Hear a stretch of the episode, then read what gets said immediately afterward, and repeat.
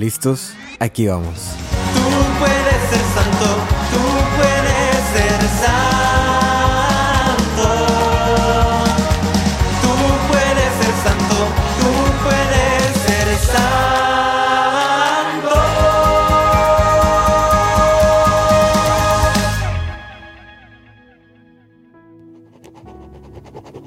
Para el discípulo más amado. En el nombre del Padre, del Hijo y del Espíritu Santo. Amén. Bienvenidos a este nuevo episodio del programa para el discípulo más amado, que es parte del podcast Tú puedes ser santo. El día de hoy, 12 de noviembre, domingo 12 de noviembre, celebramos el trigésimo segundo domingo ordinario. Ya casi en unos cuantos domingos más entraremos a lo que es el Adviento. El Evangelio de este domingo es el Evangelio de Mateo capítulo 25 y los primeros 13 versículos. Es Mateo 25 y los primeros 13 versículos. Antes de empezar eh, quiero decirles algo muy, muy bonito y muy interesante. Es que el fin de semana pasado fui a un retiro con unos amigos, literal un retiro entre amigos en una casa.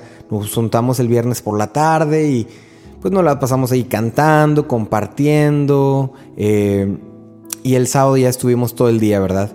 Y dijimos, vamos a tomar una cita bíblica y la cita bíblica que vamos a discutir en todo el día y que vamos a tener en mente es, va a ser esta, esta cita bíblica. Y precisamente era la del Evangelio de este día. Yo no, sinceramente no, no sabía hasta que estaba leyendo el Evangelio para, para, para este domingo y digo, wow, esto ya lo estudié hace, hace algunos días. Entonces, pues miren, qué, qué bendición. Eh, porque aparte de tener mis propios puntos de vista, pude eh, escribir los, algunas reflexiones que mis hermanos también decían. ¿no? El Evangelio es una de las parábolas que Jesús dice, se las voy a leer. Dice, en aquel tiempo Jesús dijo a sus discípulos esta parábola. Entonces el reino de los cielos será como diez muchachas que salieron con sus lámparas a recibir al novio. Cinco eran necias y cinco prudentes. Las necias tomaron sus lámparas, pero no llevaron aceite. Las prudentes llevaban frascos de aceite con sus lámparas. Como el novio tardaba, les entró el sueño y se durmieron. A medianoche se oyó un clamor. Aquí está el novio, salgan a recibirlo. Y todas las muchachas despertaron y se pusieron a preparar sus lámparas. Las necias pidieron a los prudentes, ¿Pueden darnos un poco de aceite porque se nos acaban las lámparas, se nos apagan las lámparas? Contestaron las prudentes. No, porque seguramente no alcanzará para todas. Es mejor que vayan a comprarlo a la tienda. Mientras iban a comprarlo, llegó el novio. Las que estaban preparadas entraron con él en la sala de bodas y la puerta se cerró. Más tarde llegaron las otras muchachas diciendo, Señor, Señor, ábrenos. Y él respondió, les aseguro que no las conozco. Por lo tanto, estén atentos, porque no conocen ni el día ni la hora. Este es el Evangelio de Mateo, capítulo 25, los primeros 13 versículos. Y aquí tengo unos puntos muy buenos que escribí, eh, unas reflexiones. La primera es la boda. En, este, en esta parábola, Jesús utiliza la imagen de una boda, ¿no? Y para ellos pues las bodas eran muy, comunes, ¿no? Como para nosotros aquí, ¿verdad? Por lo que escuché las tradiciones judías, el novio compraba a la, a la novia, haz de cuenta, o sea, decía, bueno, quiero esta novia, la compro, le, tiene un precio, ¿no? Entonces el novio tenía que comprar a la, a la novia, ¿no? Era todo un proceso, decir, quiero a esta novia, la voy a comprar.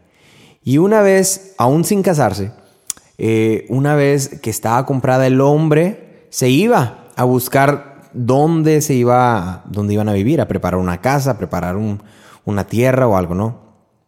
Y la novia tenía que esperar a que el novio regresara para que una vez regresando entraran a la, casa, al templo, no sé, no, estoy muy seguro, digamos a la casa, eh, se hiciera la ceremonia y consumaran el matrimonio, o sea, tuvieran intimidad. Y ahí se sellaba esa, ese pacto, ese, pues sí, eso es un pacto, ¿no? El, pacto que hacían. Entonces, de la misma manera, y eso es en la tradición judía. A lo mejor palabras menos, palabras más, ritos más o ritos menos, pero esa, eso era en esencia el, el rito, el rito judío de las bodas, ¿no? Nosotros estamos llamados a lo mismo, ¿no? Sin embargo, el novio ya pagó por nosotros. Nosotros somos la novia y acuérdense que en todas las cartas y en todo nos, nos vemos, eh, nos reconocemos a la iglesia como la novia. Nosotros somos la novia. Y el novio ya pagó por nosotros. El novio ya nos compró. ¿Y cómo nos compró? Bueno, nos compró con, con su muerte y resurrección. Ya pagó el, el saldo, la deuda. Ya la pagó. Y entonces el novio se va a buscar y a preparar la casa en la que viviremos.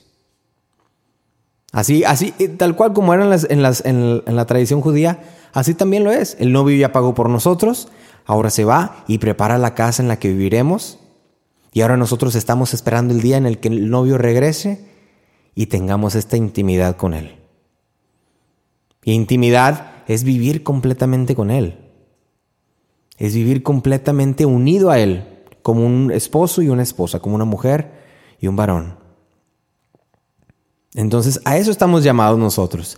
Y eso estamos esperando. Y muchas veces se nos olvida. Se nos olvida. Pensamos que eh, nos acostumbramos a las cosas terrenales. Nos acostumbramos a las cosas de aquí. Nos gusta más la tierra.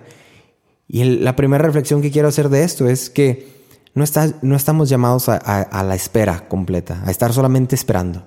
Estamos llamados a unirnos algún día en intimidad con el novio. Eso es lo que estamos esperando y muchos a lo mejor ya se nos olvidó que estamos esperando. Muchos ya se acostumbraron. No, mejor ya cuando venga el novio, mejor que ya no me busque. Al contrario, estamos esperando. Esta vida es una espera para unirnos con el novio y tener esa intimidad con él. Sellar ese pacto, ese convenio. No se te olvide, no estamos llamados para la tierra. Estamos llamados para el cielo, para vivir en esa casa que el novio nos, ya nos preparó.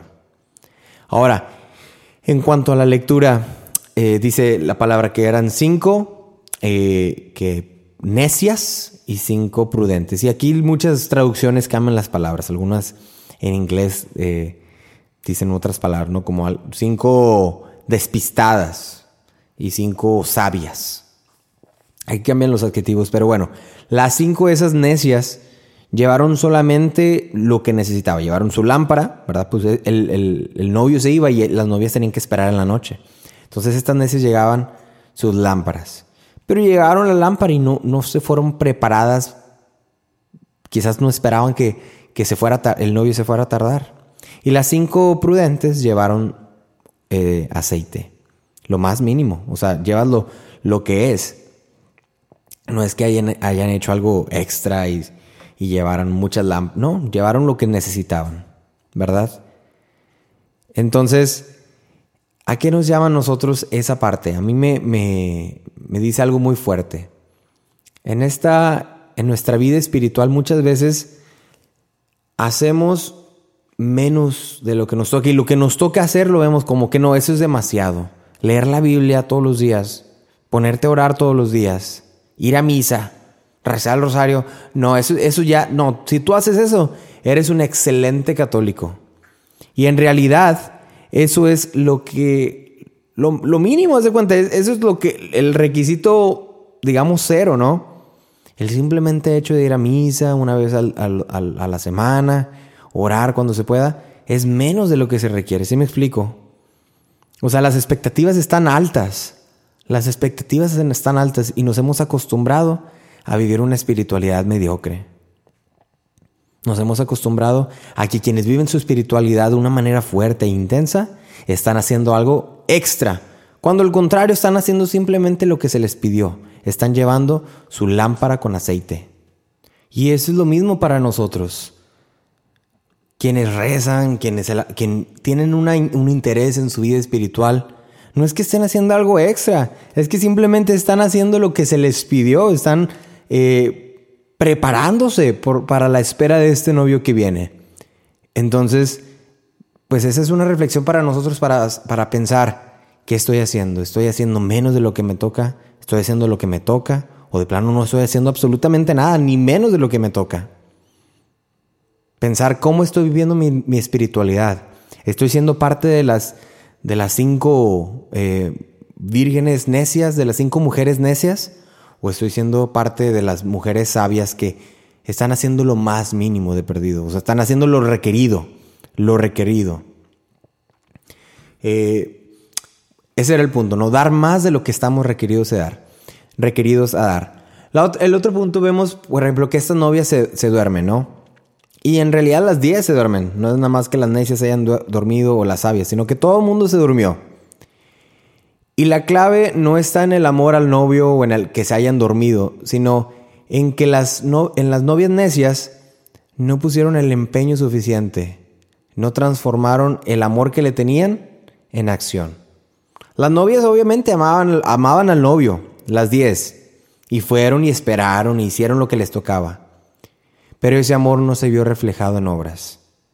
¿Qué quiere decir? Que las cinco sabias, las cinco prudentes, reflejaron ese amor que decían, bueno, voy a ir a esperar al novio, no sé cuándo vaya a venir, tengo un interés de que regrese, tengo un interés de volverlo a ver, voy a prepararme, voy a hacer todo lo posible. El amor que le tengo al novio lo voy a transformar en este en esta preparación, en esta en este ser precavido. Esa era su manera de expresar ese amor en acción. No nada más decir, ah, yo amo al novio, que al cabo que el novio viene y me va a aceptar de la manera que sea. No, que al cabo que el novio, este, si no tengo lámpara, él me busca. En una comodidad. No, esas mujeres, porque el novio está trabajando, o sea, se va y busca, prepara esta casa, se va a preparar esta casa, no es de que está, se va a esconderse y luego regresa, no, el novio va en una misión a preparar la casa donde van a vivir juntos. Y entonces, de parte de la mujer, de parte de las novias, está este empeño, este amor puesto a acción. Y las cinco mujeres necias, las cinco novias necias, no, no, pues no transformaron ese amor en acción. Eso nos llama a nosotros también a que nuestro amor a Dios se transforme en acciones. Que nuestro amor a Dios se vea reflejado en la vida que vivimos, en la manera en que obramos. No solamente en que, ay, yo amo a Dios y tener un versículo en el Facebook. O, ay, sí, mira, tengo una imagen de portada en mi WhatsApp. No, que mi amor a Dios se vea en, en obras. Que se vea cómo ayudo al pobre, que se vea cómo ayudo al hermano, que se vea cómo sirvo al hermano, cómo reflejo este amor que tengo por Dios.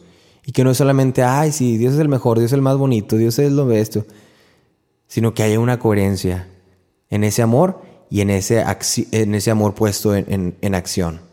Ahora, que el amor, el, novio ya transformó su amor al pagar por nosotros. Y el amor, el novio ya transformó también su amor en, acción al, al, irse a buscar esta casa. A nosotros nos toca responderle. ¿Ok? Después, ¿qué pasa? Finalmente se avisa, ya viene el novio, ya viene el novio. ¿Y qué dicen las, las cinco mujeres necias, las muchachas necias? Ay, ya no tenemos suficiente aceite, ¿verdad? Porque acuérdense, esas lámparas pues era un, no sé, como un cordón y pues el cordón ese se quema. Y si no tiene aceite, pues no, no, no dura, no dura el fuego. Entonces, ya se nos, no, no tenemos aceite, préstenos tantito. ¿Y qué dicen las mujeres sabias? Bueno, es que si les prestamos, nosotros también nos quedamos sin nada. O sea, no, no te puedo prestar. No es que no quiera, es que es por mi propio bien. Si yo quiero recibir a mi novio, yo me preparé. Y si te doy de lo que tengo, yo, se me va a acabar a mí. Y, pierdo, te pierdo, este, tengo el riesgo de que el novio venga y no me encuentre. Entonces se van las mujeres, se van, se van las mujeres estas a la tienda a comprar. Y cuando llega el novio, pues no están ahí. ¿Por qué? Porque están comprando a última hora. O cuando estábamos chiquillos y nos encargaban tarea y, ay, la cartulina, ay, el cuaderno, ay, la no sé qué. Em, y, bueno, a última hora haciendo las cosas, ¿no? De la misma manera, en nuestra vida, el, el día que nos toca, para empezar no sabemos ni cuándo va a llegar el novio. Y cuando nos llegue el momento, ¿qué pasa? Ay, no, ahora sí ya me quiero confesar. Ah, no, ahora sí ya quiero ir con Dios. No, ahora sí ya me enfermé y queremos rezar y queremos hacer todo a la última hora. Al contrario, hay que prepararse desde ahorita porque al momento, pues no puedes remediar todo lo que hiciste, todo lo que no hiciste en una vida. No lo puedes remediar en algunos días, meses. Aunque la misericordia de Dios sea grande, ¿verdad? Uno por su propia cuenta no puede remediar lo que no hizo en una sola vida, en toda su vida. Entonces, es ahora o nunca. Este es el momento. Cuando estas mujeres decidieron y se dieron cuenta de que no tenían aceite, era tarde. Que no te pesque a ti tarde la vida. Que no te pesque que el novio llega por ti y tú no estás preparado o preparada. Es ahora, aquí. Es desde ahorita ya. Es prepararse ahorita mismo. Es tener ese, esa lámpara, es tener ese aceite ya aquí. Prepararme.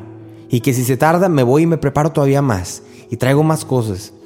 Y me, bueno, ya voy a empezar a decir más analogías, pero tengo mi lámpara y mi sleeping bag y mi, y mi silla.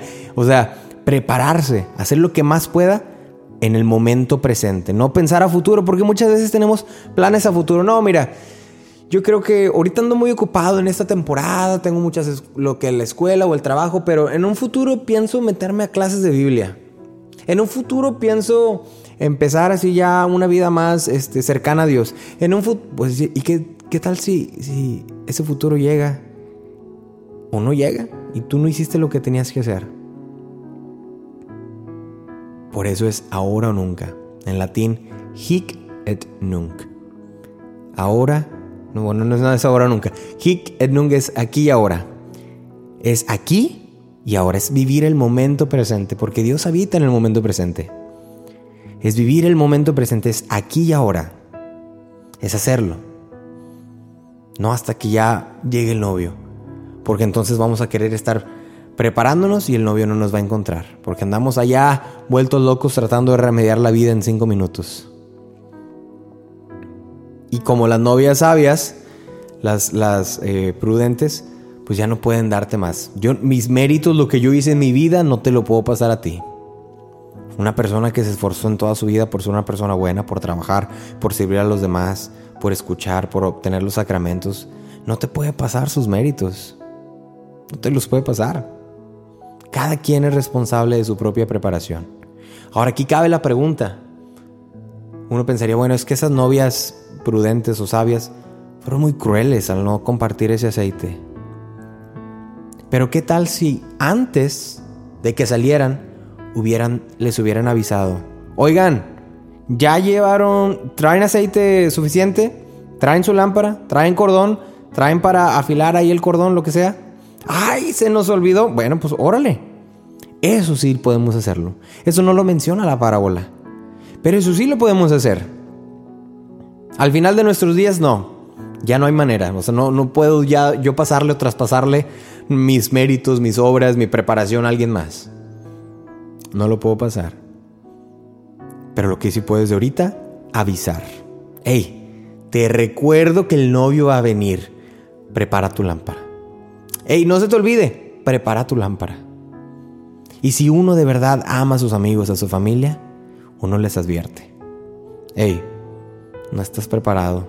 Hey, no estás haciendo nada. No tienes suficiente aceite, no tienes suficiente cordón.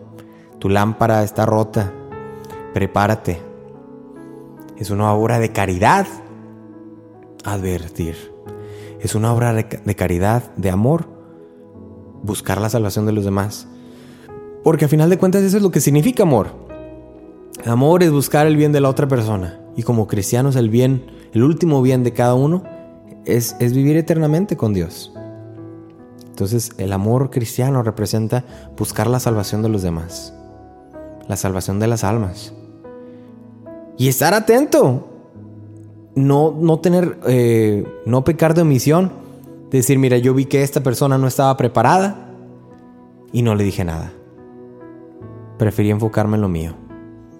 Porque entonces caeríamos en lo que hacen los fariseos y los puritanos, en, en, en los evangelios, ¿no? Se enfocan solamente en ellos, en lo mío, en lo mío, lo mío. Al contrario, no solamente yo, para mí yo rezar, ay Señor, gracias porque soy muy bueno, gracias Señor porque te, sirvo, gracias Señor porque mira, yo hago esto, gracias Señor porque me has hecho de esta manera. Al contrario, es, ¿qué, ¿cómo puedo ayudar al hermano? ¿Cómo puedo ayudar? No solamente transformar mi, mi amor en obras, sino ayudar a que los demás se preparen también para recibir a este novio que viene.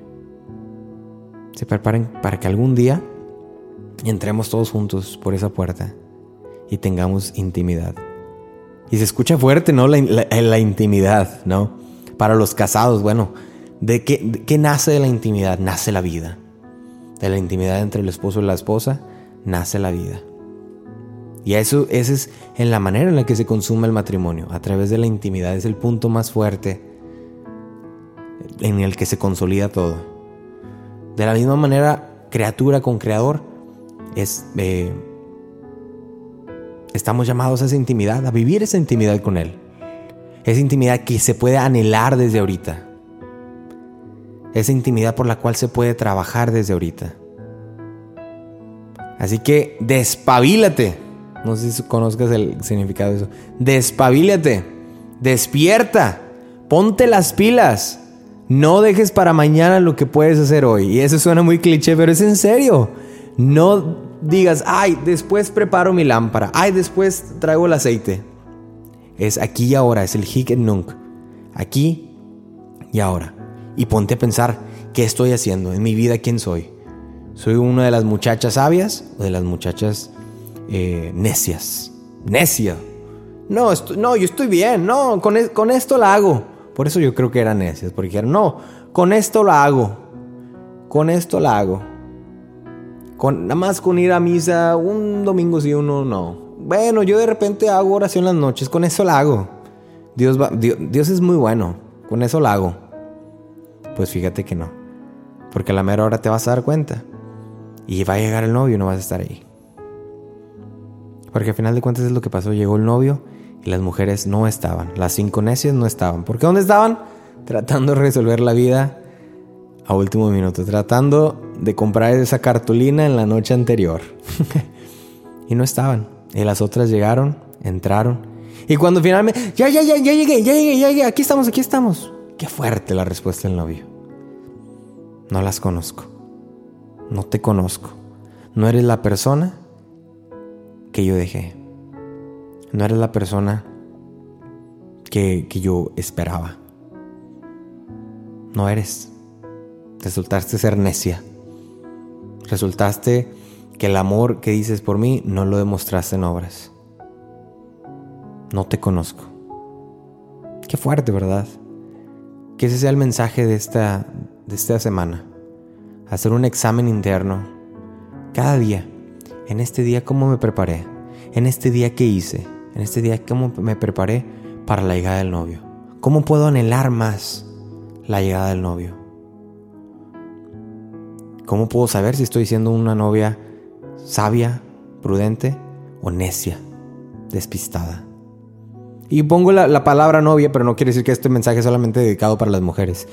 Nosotros en general, la iglesia es la novia, se lo dije al principio. Entonces todos estamos llamados a esto, hombres y mujeres, adultos y niños, jóvenes, todos, todos estamos llamados. Que no te pesque la vida de momento, de último minuto. Es el aquí y el ahora, porque no sabes cuándo va a llegar el novio y si va a estar listo o lista. Así que una vez más, prepárate, despierta y desde hoy, desde este día, prepara tu lámpara, prepara el aceite. Amén. Dios te bendiga.